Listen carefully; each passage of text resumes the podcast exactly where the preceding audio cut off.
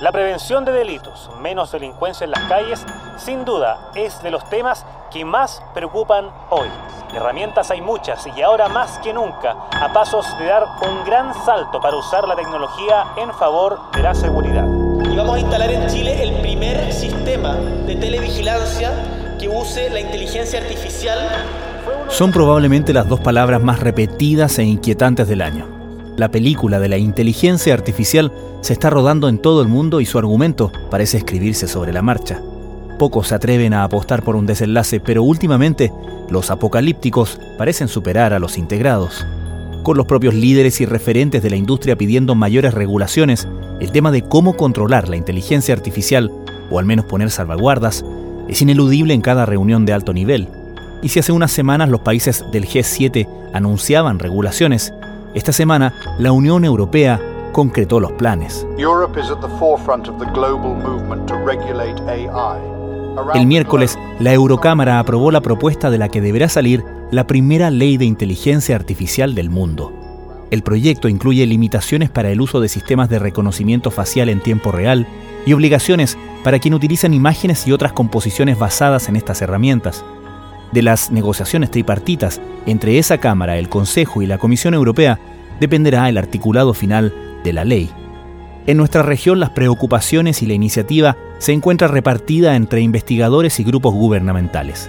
Chile fue pionero en enunciar una política nacional de inteligencia artificial hace dos años, pero el tema claramente sobrepasa fronteras y requiere de actualizaciones permanentes.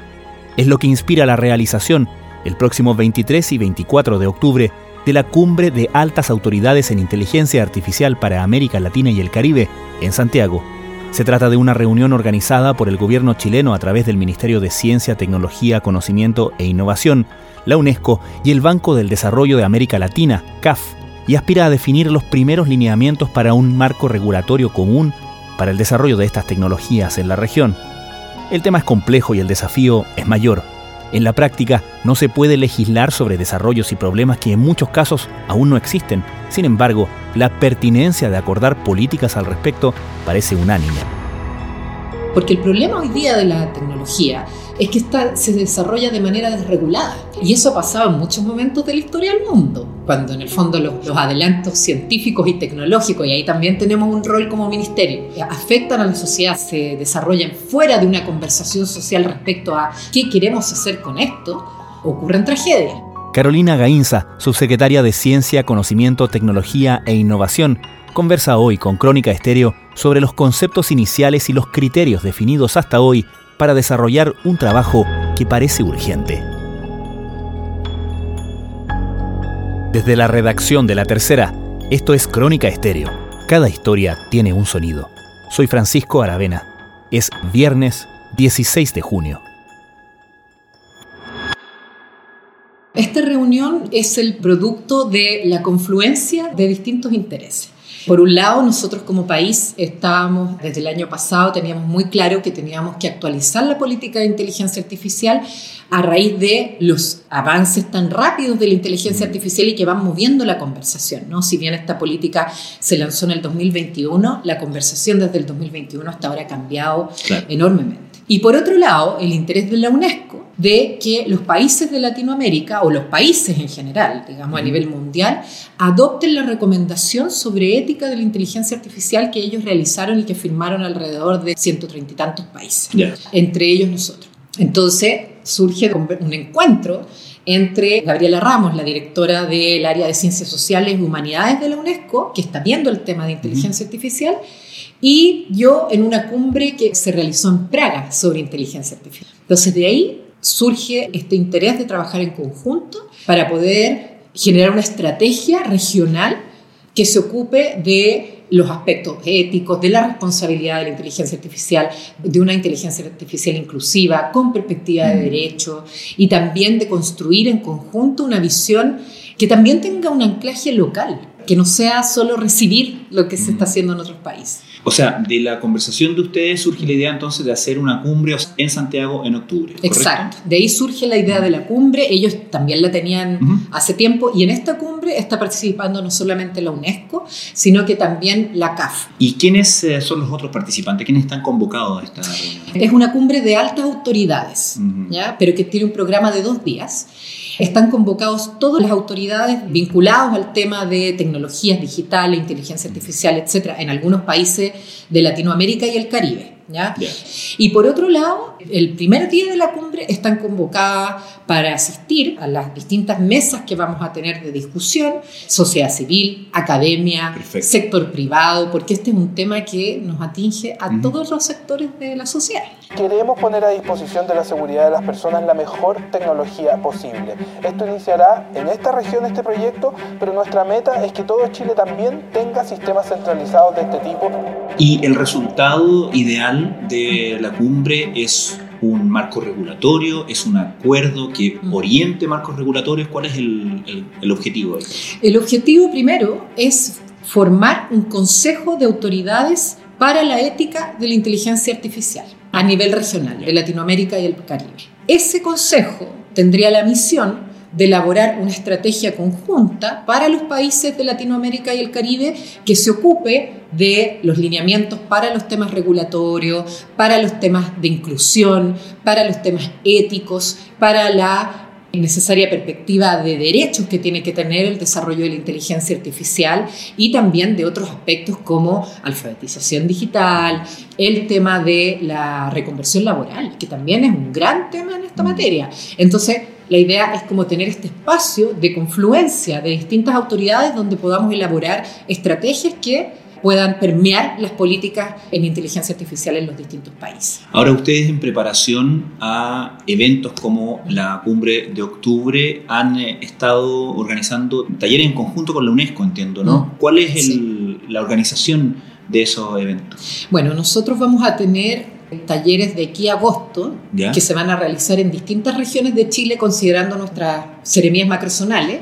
Y estos talleres tienen como principal objetivo dialogar en torno a temas que son importantes para la actualización de la política y que además puedan incorporar la recomendación y los lineamientos de la UNESCO en materia de ética de inteligencia ah. artificial. Entonces abordan temas regulatorios, temas de reconversión laboral, temas de la inteligencia artificial en el Estado. De hecho, estos talleres partieron el martes recién pasado y su objetivo era la discusión de la inteligencia artificial a nivel de lo público y del Estado. El que vamos a tener mañana en la macrozona centro en Valparaíso se ocupa específicamente de los temas regulatorios. ¿Qué tipo de regulación necesitamos? ¿Cómo? Y dependiendo también de cómo vemos la inteligencia artificial y sus desafíos tanto positivos como negativos en la materia. Y así, como que cada zona, macrozona, región, fue definiendo también algunos temas en conjunto con la UNESCO y la metodología que ellos están implementando en estos talleres. Pero está principalmente dirigida a alimentar la actualización de la política y por otro lado también generar contenidos para la cumbre y lo, el trabajo que viene Buenos días, la Eurocámara, como comentabas, ha votado una ley pionera que regula por primera vez en el mundo la inteligencia artificial. El Parlamento Europeo con esta votación prohíbe de forma generalizada la vigilancia masiva, sistemas de vigilancia en las calles, algo que está en algunos países como por ejemplo China. También se regulará los conocidos como deepfakes, esta tecnología que genera imágenes falsas o distorsionadas. Esto también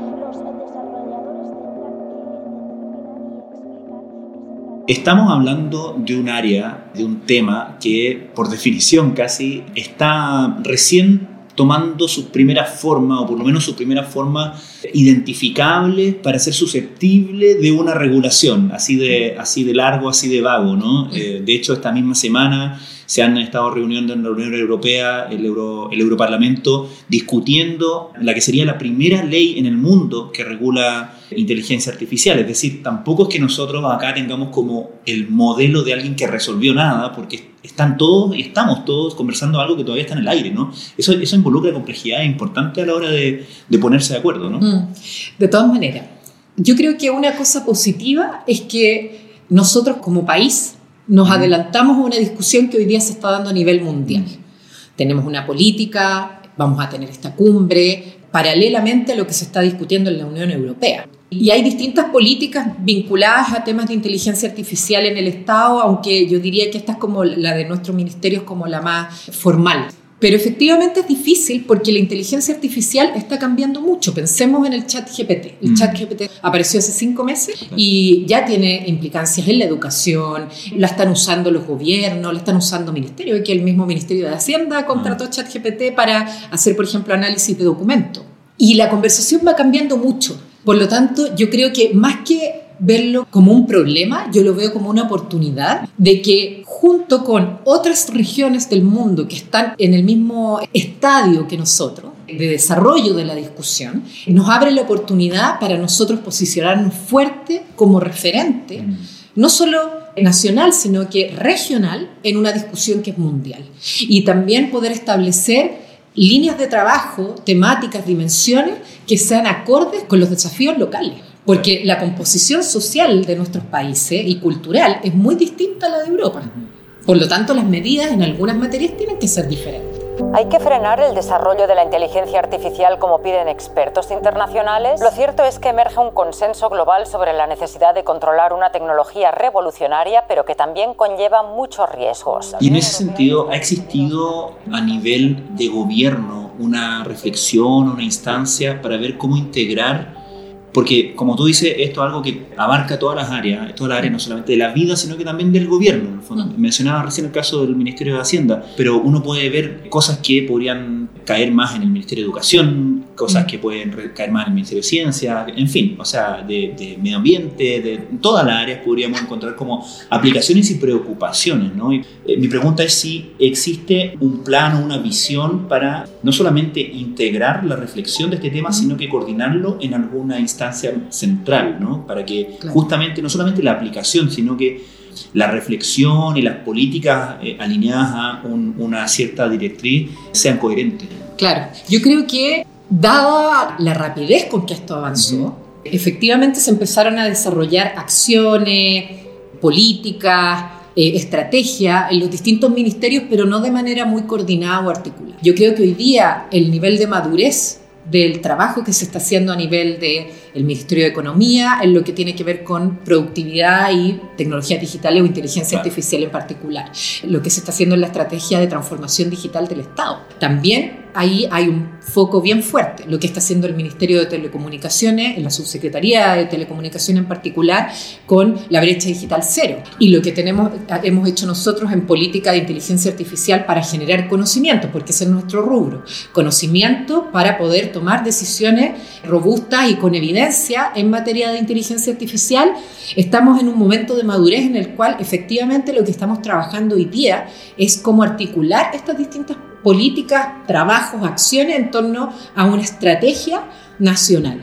Yo creo que para allá vamos, creo que la cumbre es un impulso hacia eso y también todos los talleres que estamos realizando ahora, que además nos han permitido juntar a, estas distintas reparticiones del Estado para decir, oye, necesitamos avanzar en esto. Good to see you. Uh, very interesting topic that we have been following now for over a year. Now, after San Francisco, Boston has just banned facial recognition from its streets. Are those two cities setting the trend for good, do you think? The worst case scenario is that these things get so intelligent that they begin to control themselves. So there was a recent Europol report that suggested that by 2026, 90% of all online content could be artificially generated.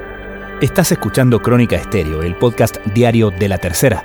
Hoy conversamos con Carolina Gainza, subsecretaria de Ciencia, Conocimiento, Tecnología e Innovación, sobre la preparación de la cumbre de inteligencia artificial para autoridades de América Latina y el Caribe, que se desarrollará en Santiago en octubre. Y hasta ahora, no solamente, digamos, en el momento que estamos teniendo la conversación, han realizado una de estas sesiones de taller, pero tal como tú mencionabas, la conversación en torno al tema ha sido permanente, el cruce de opiniones, las instancias más formales o más informales entre especialistas en un área que, tal como tú destacas, requiere mucha interdisciplina ¿Qué noción tienes tú o qué, qué, luces tienes respecto de qué cosas deberían orientar un marco regulatorio? Te lo pregunto porque, por ejemplo, si uno mira la ley que está votando la Unión Europea, derechamente contiene elementos de prohibición. Prohíbe, por ejemplo, la vigilancia masiva a través de reconocimiento facial, algo que es mm. controversial eh, desde siempre, digamos. También regula los deepfakes, regula el uso de ChatGPT, exigiendo mayor transparencia, etcétera, pero tiene una cierta orientación por lo que se ha visto hasta el momento ciertas prohibiciones. Claro. Si bien uno podría pensar, y aquí me estoy adelantando un poco, uno podría pensar que en algún momento podemos llegar como sociedad y en el marco de una estrategia política de decidir prohibir algunas cosas porque son dañinas ¿ya? Esas prohibiciones tienen que estar basadas en evidencia robusta y no en el miedo. A mí como autoridad también lo que me preocupa es que pienso que hoy día mucha de la discusión a nivel de la opinión pública y que finalmente permea las regulaciones están orientadas por el miedo, por un miedo que muchas veces es como de ciencia ficción, las máquinas nos van a reemplazar, vamos a, a perder muchos trabajos, cosa que va a pasar, Pero en el fondo me parece que lo que estos ejemplos que me menciona no son tan problemáticos siempre y cuando uno diga, bueno, el objetivo, y por eso es tan importante lo que estamos discutiendo hoy día, porque el objetivo es proteger a las personas. Y si proteger a las personas pasa por proteger su vida privada, ¿cierto? Y proteger mecanismos de vigilancia que efectivamente entran en un espacio en el cual nosotros como sociedad no queremos que se entre, ahí se justifica una prohibición. O lo mismo del, en, el chat GPT, yo creo que efectivamente ahí tienen que haber regulaciones, porque el problema hoy día de la tecnología es que está, se desarrolla de manera desregulada. Y eso ha pasado en muchos momentos de la historia del mundo, cuando en el fondo los, los adelantos científicos y tecnológicos, y ahí también tenemos un rol como ministerio, afectan a la sociedad, se desarrollan fuera de una conversación social respecto a qué queremos hacer con esto, ocurren tragedias. ¿ya? Entonces, nosotros lo estamos haciendo de manera responsable, desde nuestro ministerio, generando los conocimientos que necesitamos, desarrollando los diálogos que necesitamos para que todo eso alimente la discusión sobre la regulación y el trabajo que van a tener que hacer los senadores y diputados en su momento en el Congreso. Fue uno de los anuncios del presidente Gabriel Boric en su cuenta pública, un sistema integrado de seguridad para la atención de emergencias e incidentes en materia de seguridad. Y que se acompaña con un servicio de atención de emergencias que integra en una plataforma única todos los servicios que la atienden. En su discurso del 1 de junio, el presidente anunció un sistema de televigilancia apoyado en inteligencia artificial por el tema de la actividad delictual, robo de vehículos, etc. Es un ejemplo súper concreto de aplicación súper directa y súper clara y actual, digamos, de inteligencia artificial en otra agenda, en la agenda de, de, seguridad. En temas como ese o en ese tema, ¿cuánto se ha abierto la discusión? O la preparación, por ejemplo, de ese proyecto a las reflexiones o las ideas o el input que puedan dar expertos como ustedes o como lo que ustedes están convocando? Bueno, nosotros a nivel del gobierno siempre trabajamos, existen mesas de expertos para todo este tipo de política. O sea, es un trabajo bien responsable en ese sentido. Una de las cosas que hemos hecho como gobierno, porque justamente porque sabíamos que esto se iba a venir en algún momento, es acelerar la discusión sobre la ley de protección de datos. Por lo tanto, esta ley de protección de datos, su discusión también informa la, esta política de, de seguridad, ¿ya? que utiliza inteligencia artificial. Como esto va cambiando, entonces nosotros como gobierno tenemos que tratar de ir siguiendo esta discusión para también ir mejorando los mecanismos que estamos utilizando. Porque efectivamente, hoy día con lo que ocurre en materia de seguridad, uno podría decir, bueno, sí, esta es una tecnología muy buena, pero nosotros como gobierno estamos preocupados de que puede ser buena para la seguridad, pero puede ser mala en materia de protección de las personas, protección de datos, etcétera. Ya hemos visto en otros países, en Estados Unidos, por ejemplo, donde estos sistemas de vigilancia lo que hacían era reproducir sesgos de género, de, de etnias, etcétera por lo tanto, nosotros a nivel del Estado estamos trabajando con un programa de algoritmos éticos que también forma parte del plan de acción de la política que se lanzó en el 2021 de inteligencia artificial. Es súper importante y eso está muy, o sea, somos muy conscientes como gobierno de que el tema de los algoritmos éticos y bueno, y por supuesto la ética, que es el tema de la cumbre, es algo que tenemos que implementar cuando implementamos este tipo de, de sistemas. Finalmente, está súper claro que estamos hablando, como decíamos al principio, de algo que va evolucionando muy rápido, de manera muy paralela, donde tenemos solo ideas de hacia dónde va a llegar, digamos. Ahí uno ve una gran necesidad no solamente de especialistas que sepan, porque lo que se tiene que saber está todavía en construcción, sino que también gente y principalmente especialistas que sepan reflexionar o llevar una discusión al respecto, que me imagino que son el tipo de, de, de personas que han estado ustedes convocando. ¿Cuál es tu impresión al respecto de nuestra necesidad de capital humano en ese sentido? Porque se solía decir, necesitamos más programadores, por ejemplo. Ahora está claro que no es solo lo que necesitamos, digamos, que no es que necesitamos solamente más gente que maneje códigos, sino que el abanico de necesidad de capital humano para enfrentar el desafío de la inteligencia artificial es muy amplio. Entonces, ¿dónde crees tú que están nuestras fortalezas, debilidades o dónde necesitamos acentuar más el tema de la, no solamente la alfabetización de la ciudadanía, sino que la formación de expertos? Nosotros, como ministerio, tenemos un lineamiento muy claro en materia de que todos los desafíos que tenemos hoy día a nivel mundial, a nivel país, no pueden ser mirados desde un solo prisma o desde una sola disciplina. El cambio climático tiene consecuencias sociales, económicas, culturales, políticas, por lo tanto tú requieres de un conocimiento amplio y que esos conocimientos conversen. ¿ya?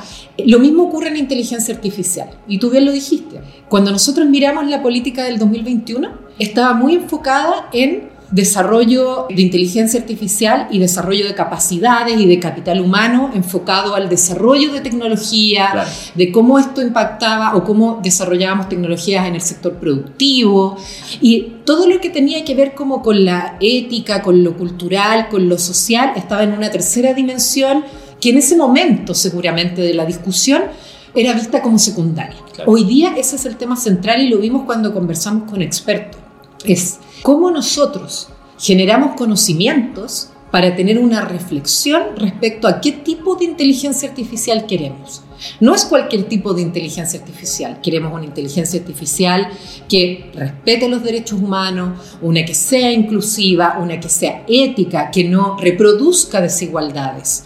¿ya? Entonces, esos son lineamientos éticos que finalmente orientan el tipo de sociedad que nosotros queremos construir y en ese tipo de sociedad se inserta el desarrollo tecnológico. Y no al revés, el desarrollo tecnológico finalmente deriva en un tipo de sociedad. Entonces, ese es el tipo de discusión que estamos teniendo hoy día y por eso la formación de capital humano que nosotros estamos propiciando es en las humanidades, en las ciencias sociales, en educación y también en desarrollo tecnológico, por supuesto, pero que esa, esas distintas áreas conversen porque el desafío es complejo y no solo de saber programar, de saber desarrollar una inteligencia artificial, sino que es un desafío para la democracia, para la igualdad, para la diversidad, para la participación, etc. Entonces, por eso los temas relacionados con la inteligencia artificial no es de cuál algoritmo o qué otro algoritmo vas a desarrollar. Por supuesto que es eso, pero también es cómo controlamos las deepfakes, cómo controlamos la desinformación, cómo alfabetizamos a la población para que no solamente sepa programar, sino que para que entienda para qué sirve esto. Ese es como el foco, a lo que yo llamo una transición digital justa.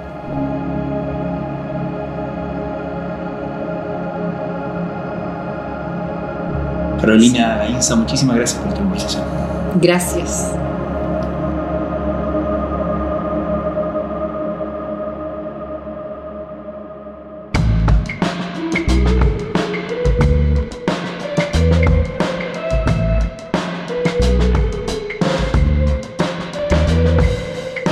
Crónica Estéreo es un podcast original de La Tercera. La edición y conducción es de quien les habla, Francisco Aravena. El diseño y postproducción de sonido son de Michel Poblete. Nuestro tema principal es Say Again de Citadel. Escucha todos nuestros episodios en Spotify o en tu plataforma favorita de podcast y en latercera.com. Nos encontramos el lunes en una nueva entrega de Crónica Estéreo. Cada historia tiene un sonido. El podcast diario de la tercera.